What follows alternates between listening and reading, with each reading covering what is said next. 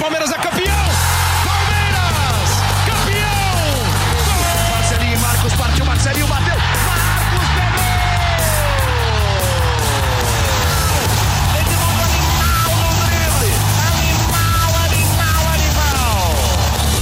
Fala, torcida palmeirense! Hoje é dia de festa e por isso estamos chegando com mais um GE Palmeiras, o seu podcast exclusivo do Verdão aqui no GE. Por que, que é dia de festa? O Palmeiras, pelo segundo ano consecutivo, ou pela segunda temporada consecutiva, está na final da Libertadores. Empate heróico em 1 a 1 com o Atlético Mineiro na noite de terça-feira no Mineirão. Garantiu a classificação para a final da Libertadores. Estamos gravando na tarde de quarta-feira. Então, se você está ouvindo depois, na quinta-feira, por exemplo, ainda não sabemos quem será o adversário. Eu acho que será o Flamengo, que ganhou de 2 a 0 o jogo de ida e pega o Barcelona de Guayaquil, do Equador, na noite desta quarta, e tem tudo para termos uma final brasileira, uma das maiores finais da história da Libertadores. E a gente vai falar muito sobre essa classificação histórica do Palmeiras, sobre Abel Ferreira, sobre o momento que o clube atravessa e tudo que envolve esse momento fantástico do Palmeiras e essa classificação. Eu estou aqui hoje com o Tiago Ferri e com o Leandro Boca. Eu aproveito para mandar um grande abraço para Felipe Zito, que passou por um momento familiar complicado aqui. Então, eu deixo aqui a nossa solidariedade, a minha, um grande abraço para Felipe Zito, pois ele é a melhor pessoa do mundo e merece o nosso abraço. Isto posto, eu vou começar com o Boca, porque eu tenho uma pergunta para fazer. Boca, você está vivo? Faz, Thiago Ferri. Quando surge a minha palestra, não sei. Não sei se estou vivo, um momento muito delicado da minha saúde. Eu só tenho algumas coisas para dizer aqui antes da gente começar isso aqui, porque eu dei aquele meu, aquele meu sacode nos haters ontem, né? E assim, Hulk de verdade é verde, tá? Para começar, se veste preto e branco, ele já não é tão forte assim. Isso é óbvio. E assim, a torcida do Atlético Mineiro fique tranquila, pois dias melhores verão. Você começou inspirado esse podcast, hein, Boca? Lindas palavras. Tiago Ferri, seja bem-vindo ao nosso podcast mais uma vez e já venha com a sua sempre sábia análise.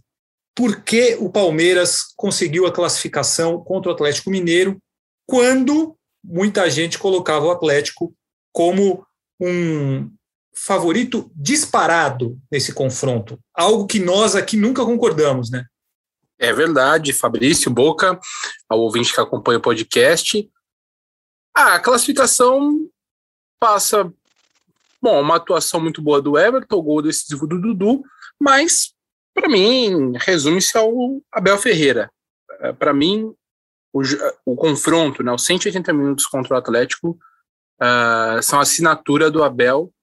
Para mim, o momento mais autoral do, do técnico no Palmeiras, mais a cara dele, a estratégia montada Uh, deu muito certo, e aí tudo bem, pode contar um pouco de sorte, porque teve o pênalti que o Hulk perdeu aqui no Allianz, o gol que o Vargas perdeu ali na sequência, ali logo depois de fazer um a 0 no Mineirão, mas é inegável, o, Abel montou uma estratégia que muita gente pode considerar no limite, muita gente pode não concordar, mas que deu super certo.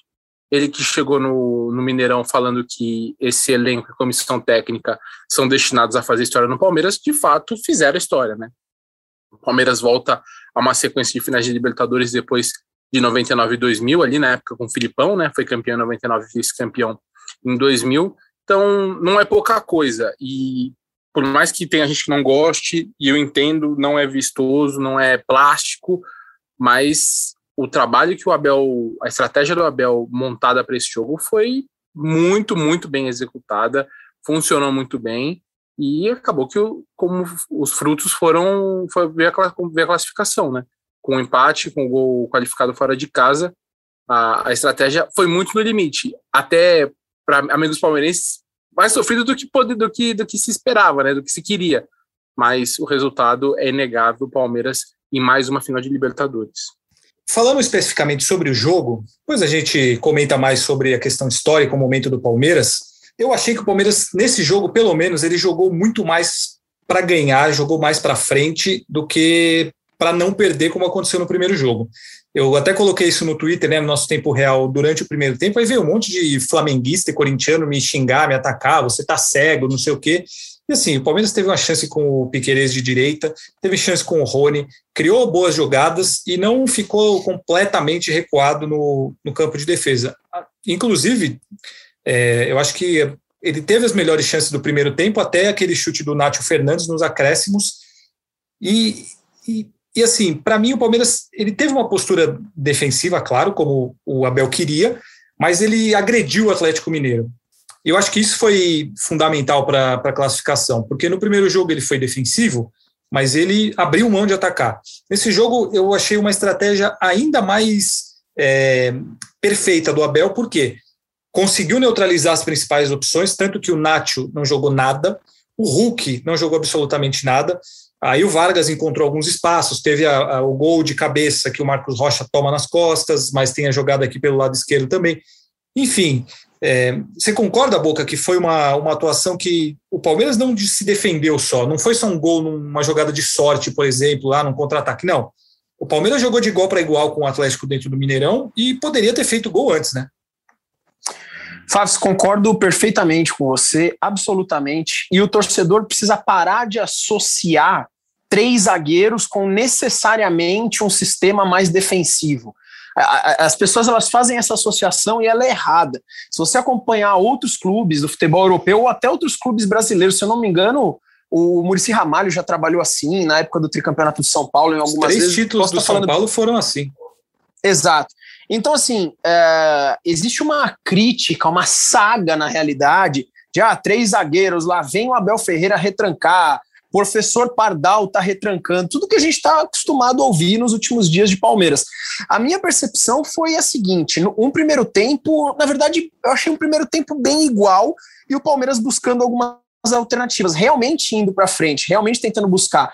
O, o Palmeiras teve um momento ruim no jogo todo, que foi logo depois do gol do Vargas. Eu achei que na hora que o Vargas fez o gol, deu um blackout ali no Palmeiras. Me preocupa um pouco, porque não é a primeira vez que isso acontece. E naqueles minutos rápidos. O jogo do River gol, tá aí para provar isso, né? O, perfeito, o jogo da volta. Novo. É. A mesma situação. É, e aí você viu um time depois do gol do Vargas um pouco bagunçado em campo, né? É, é, o Abel pedindo calma, Felipe Melo como capitão pedindo calma, mas parecia que alguns jogadores ali estavam realmente nervosos e, não, e a gente não sabia para onde ia e o que ia acontecer. Eis que aí, cara, o Abel mexe no time, a torcida já começa a cornetar, porque a ideia seria de repente jogar o Veron junto com o Rony ou o Wesley junto com o Rony naquele momento, para deixar um time com contra-ataque mais rápido. Ele Você tira o Rony. Não? Cara, sinceramente. Sim. Cornetei. É, porque eu ouvi cornetas também, está demorando para mexer. E aí depois, uhum. ah, não acredito que não vai mudar o esquema. E depois, pôs o Veron. Pô, por que tirou, tirou o Rony, né? É porque isso, vai isso. manter o time desse jeito e deu tudo certo.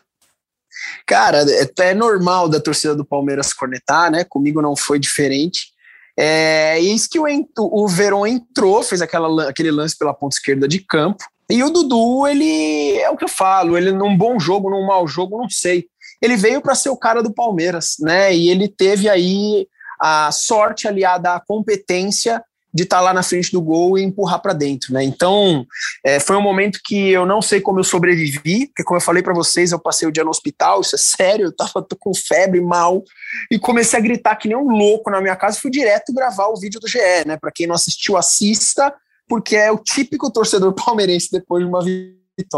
Uh, isso foi um, um cala-boca, né? Desculpa o termo que eu estou usando aqui, inclusive.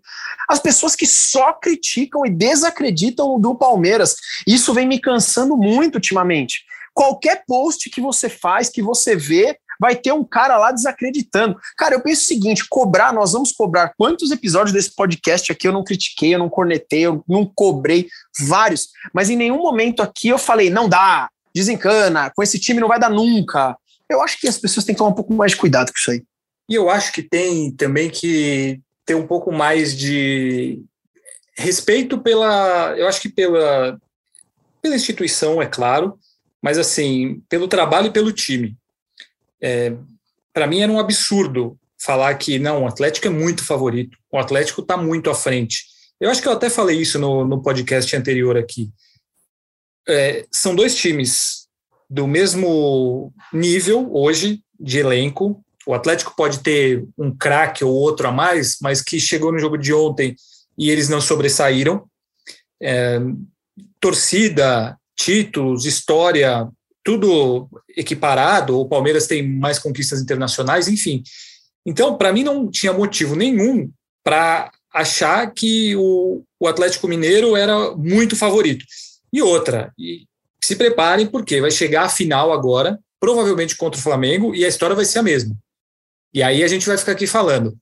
Tem que acreditar no Palmeiras, tem que acreditar no trabalho do Abel, tem que acreditar nesses jogadores. Pode não estar tá jogando bem um jogo ou outro, não sei o quê, mas até uma outro, um outro assunto para a gente debater. Quando chega na hora de decidir, quando chega na decisão, parece que o Palmeiras incorporou e é o tal do time copeiro. E isso tem muito a ver com o Abel. Essa estratégia dele, podem falar que foi defensiva no primeiro jogo, que abriu mão de atacar, que foi isso, que deu aquilo, que o Hulk perdeu o pênalti.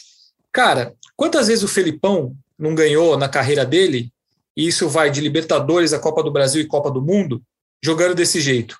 Fechadinho, joga por uma bola, vai. O Abel está fazendo a mesma coisa. Então, não dá. Contra qualquer adversário do Brasil, para mim não dá para você é, desmerecer o Palmeiras desse nível de não, o outro time é muito favorito. Ah, é impossível o Palmeiras ganhar. Não, Atlético e Flamengo vão ganhar tudo. Está provado que não é bem assim. E aí o Palmeiras conseguiu criar, que era uma coisa que faltava, né? É, era impressionante como ele chegava na Libertadores é, nos últimos, vai, 2017, 2018, 2019 ia lá, chegava e perdia, e, e, era eliminado nos pênaltis, e pegava um Boca Juniors da vida e parecia que dava uma, uma, uma zica e, e, era eliminado, como foi naquela de 2018, e isso tudo foi embora. E acho que se deve muito ao, ao que o Abel colocou para esse time desde que ele chegou, né? O Fafs, eu vou fazer um, um comentário aqui, mediante esse seu raciocínio que foi fantástico, é, é, claro que o Abel erra, todo ser humano erra, todo profissional erra. Muitas vezes ele é taxado de, de orgulhoso ou então de teimoso, até pode ser em alguns momentos, só que assim, ele é treinador de futebol, eu tenho minha profissão, você tem a sua profissão, a gente pode criticar, só que vamos entender o negócio, 11 meses de trabalho no Palmeiras, duas finais de Libertadores, um título de Libertadores, uma Copa do Brasil, final de Campeonato Paulista, ah, ressuscitou o rival. Eu sei que ressuscitou o rival, mas um jogo a gente pode perder. É triste perder. A gente fica muito bravo quando perde, mas foi para a final do Campeonato Paulista. É, algumas coisas a gente discorda, mas é, jogar às vezes a culpa do Palmeiras em cima de Abel Ferreira por alguns jogos que não tivemos sucesso não dá. Hoje eu tô, tô reclamando um pouco assim desses corneta, porque é mais uma vez a galera vai assistir o Palmeiras na final da Libertadores. Boca, você tá cantando vitória da Libertadores. Cara, não tô. O Palmeiras pode ser campeão da Libertadores, eu continuo acreditando, e pode não ser campeão. No ano de 2000, eu tava no Morumbi, Palmeiras e Boca Juniors, tá? Outros tempos, não tinha internet do jeito que tem hoje. Eu tava no, no, no Morumbi, Palmeiras e Boca Juniors, o Palmeiras perdeu e saiu aplaudido de campo.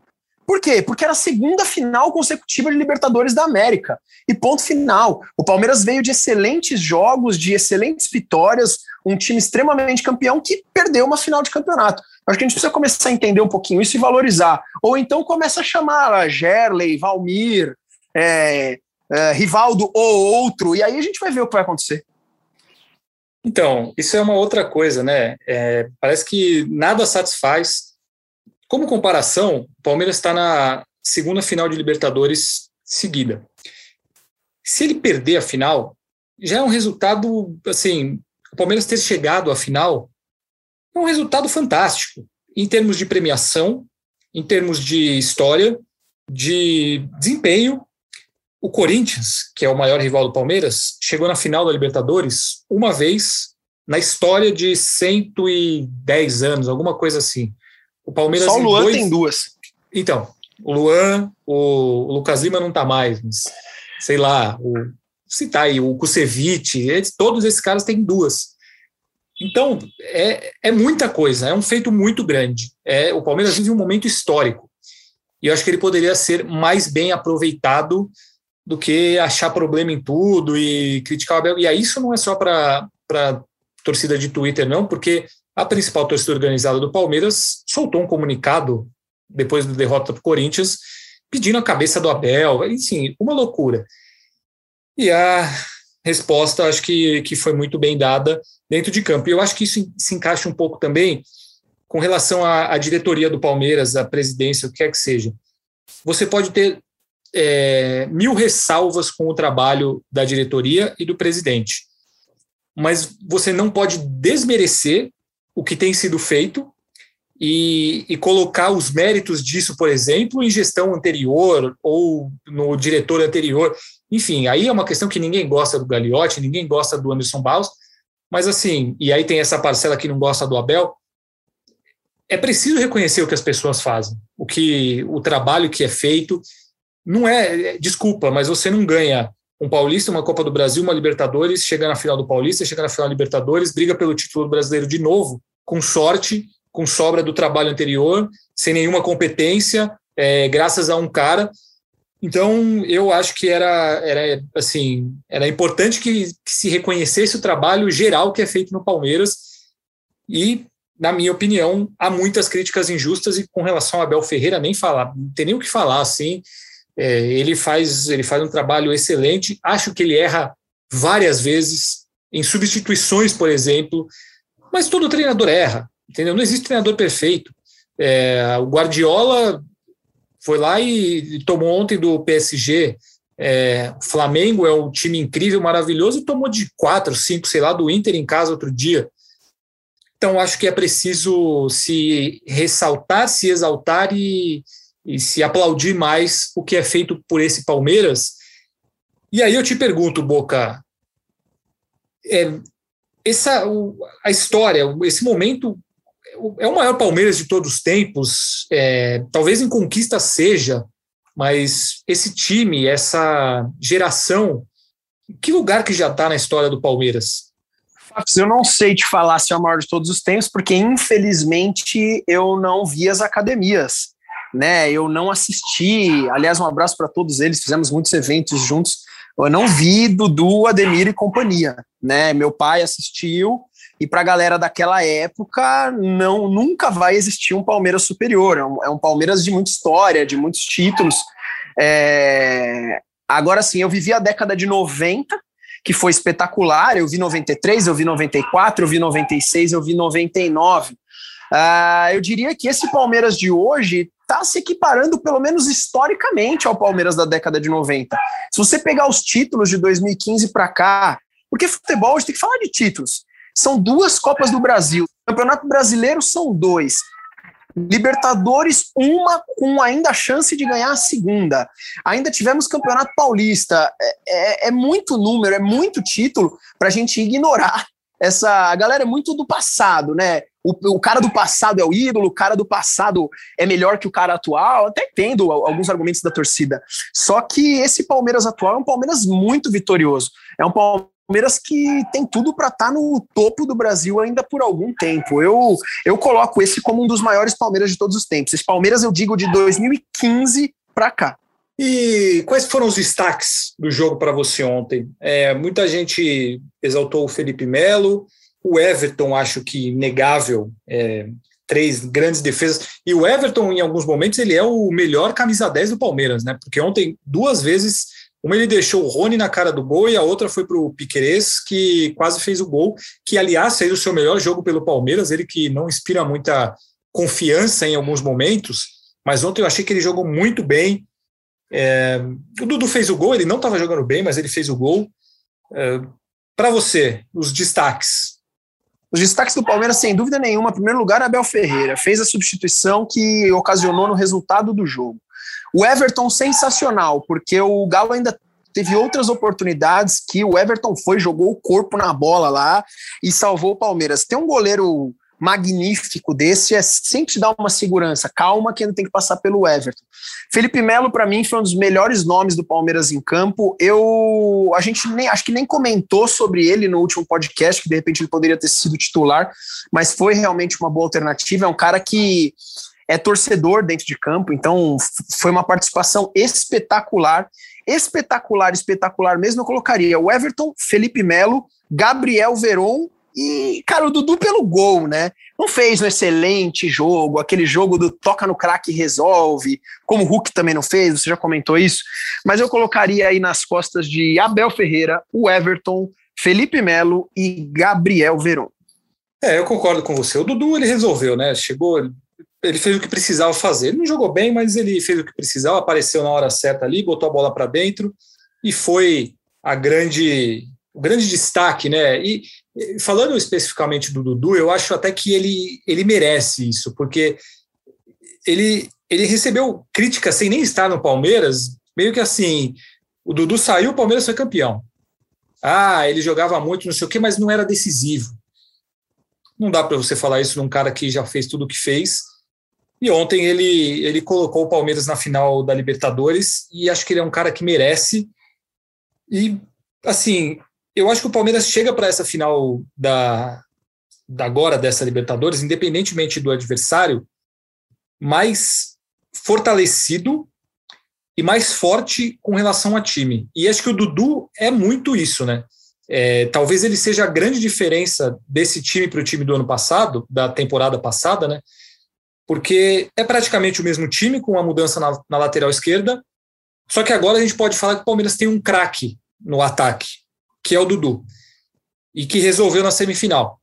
Assim como ele resolveu nas quartas de final contra o São Paulo, porque ele jogou muito, ele fez um golaço nos 3 a 0 e jogou muito. Você vê dessa forma também? Você acha que é, o Dudu é um diferencial muito grande que o Palmeiras pode ter com relação ao time que já foi campeão na Libertadores de 2020? Com certeza, Fabrício. O Dudu veio para ser o cara. Né? O Palmeiras não fez grandes contratações, mas repatriou um grande ídolo recente do Palmeiras.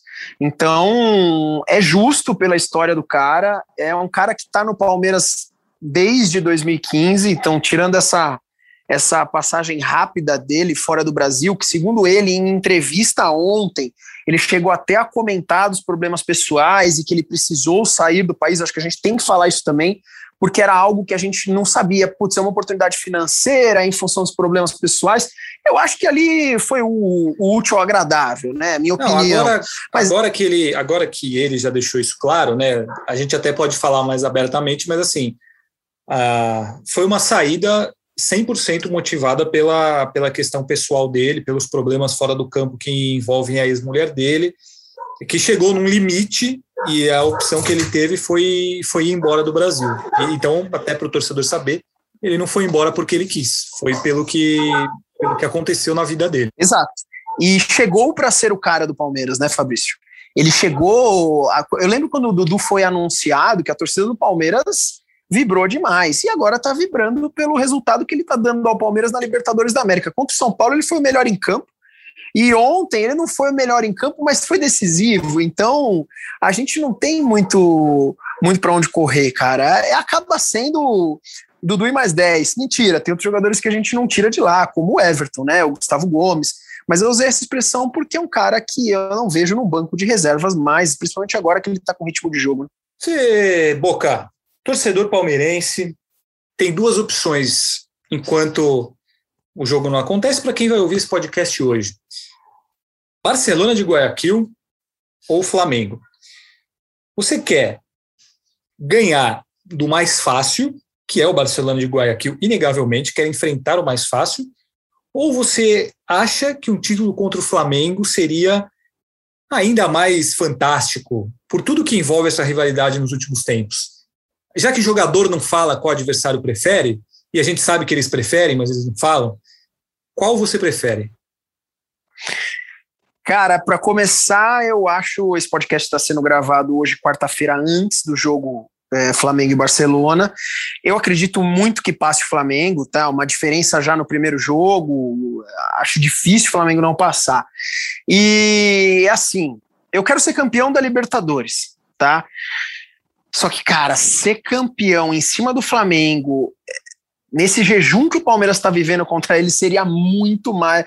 Nossa, mas seria muito especial. Se você me desse uma caixinha assim, e eu tivesse que escolher, a caixinha da direita é o Barcelona de Guayaquil e a certeza de título. Isso não existe. Eu tô colocando uma situação hipotética. E o Flamengo e a dúvida pelo título, é lógico que eu iria na do Barcelona de Guayaquil, porque eu quero ser campeão. Agora, Fabrício, é, ser campeão em cima do Flamengo, pensando nos últimos jogos, nos últimos confrontos que nós perdemos. Uh, ah, cara, não vamos mentir aqui, vai. Teria um gostinho ali especial. Mas tudo bem, a gente vai falar muito de Flamengo ainda mais para frente, tem muito tempo até lá. Aliás, Boca, você estará em Montevidéu? Você fará parte dos torcedores palmeirenses que estarão no Uruguai? Eu gravei ontem no vídeo lá para ver se algum diretor do GE, algum produtor me nota, né?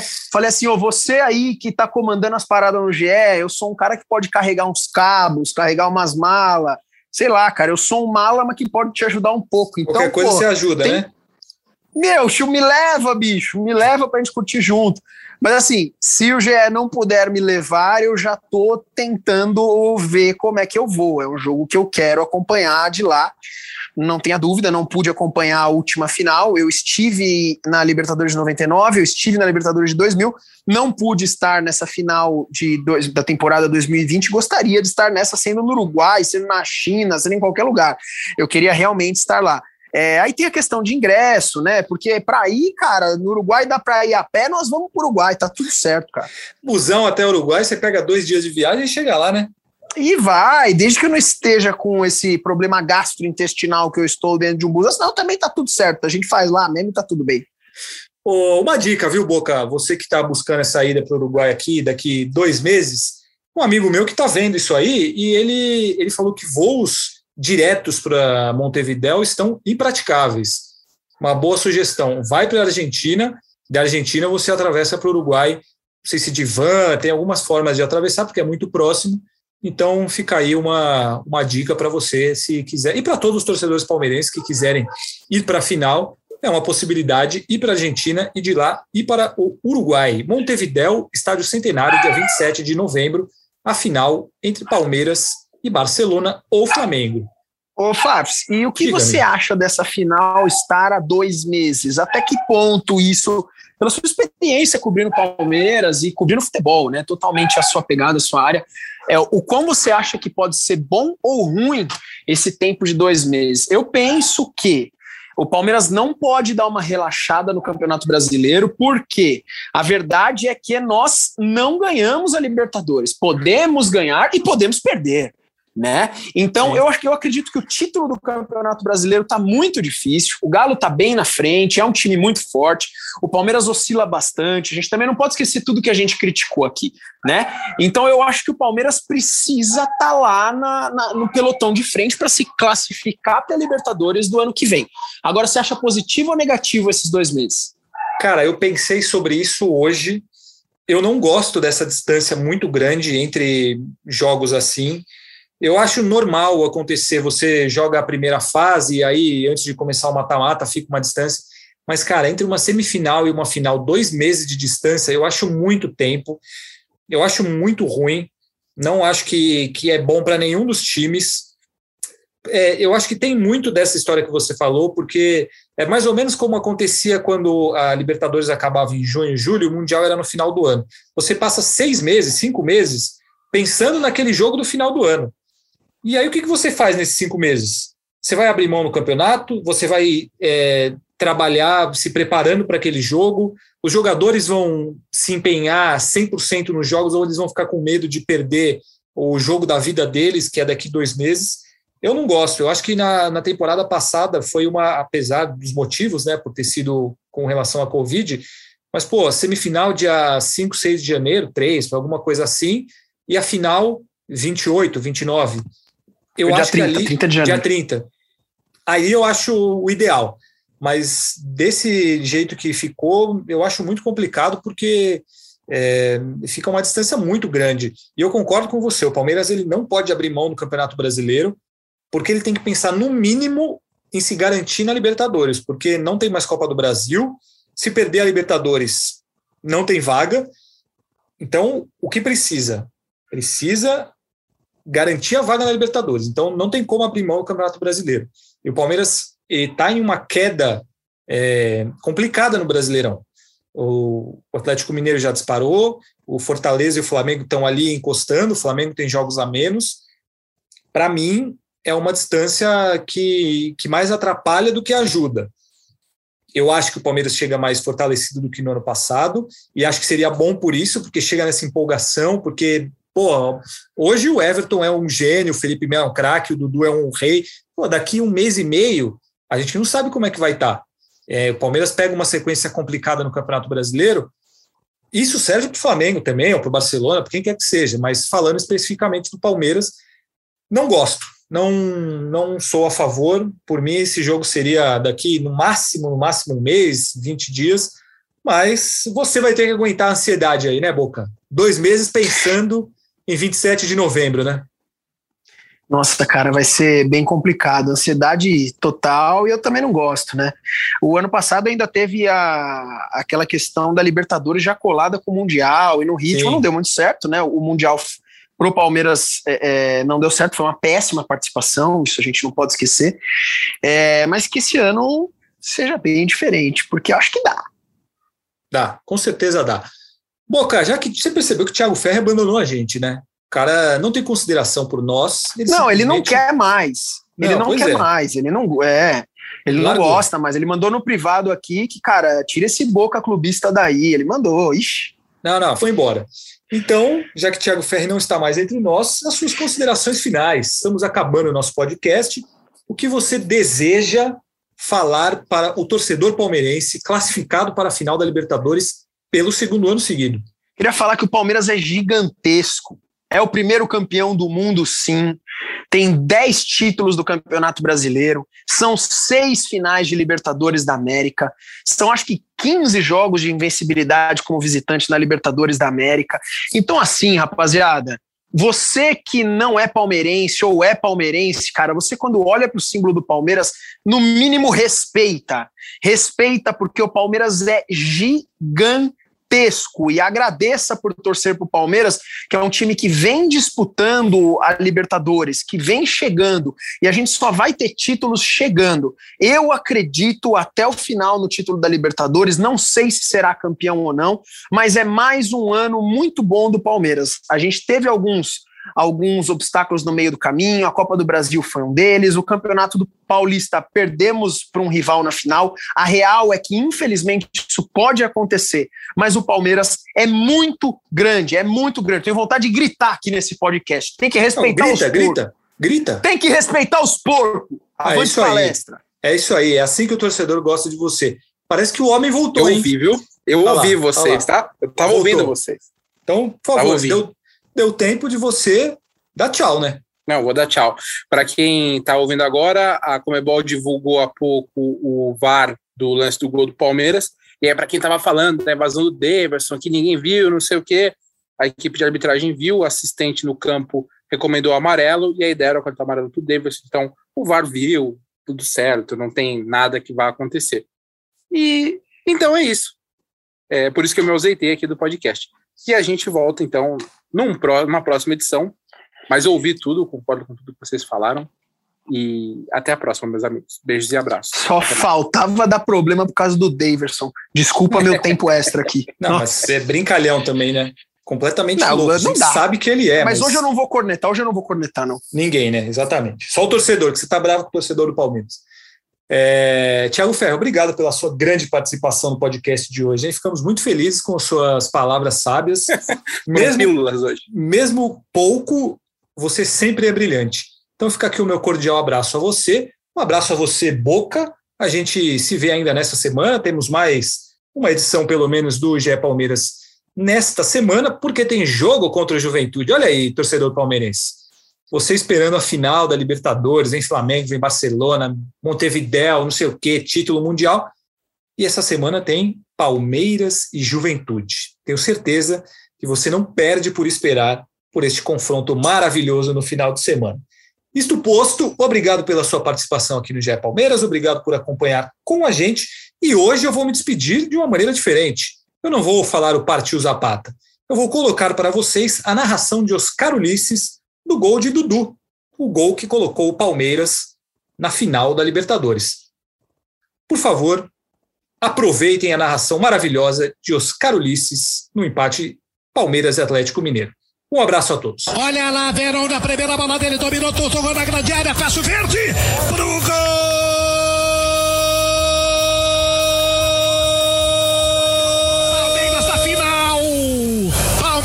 Mais uma final da Libertadores América. Dudu, Dudu marcou pro verde. Difícil segurar o Abel na beirada do campo. Técnico do Palmeiras explode numa alegria extravagante.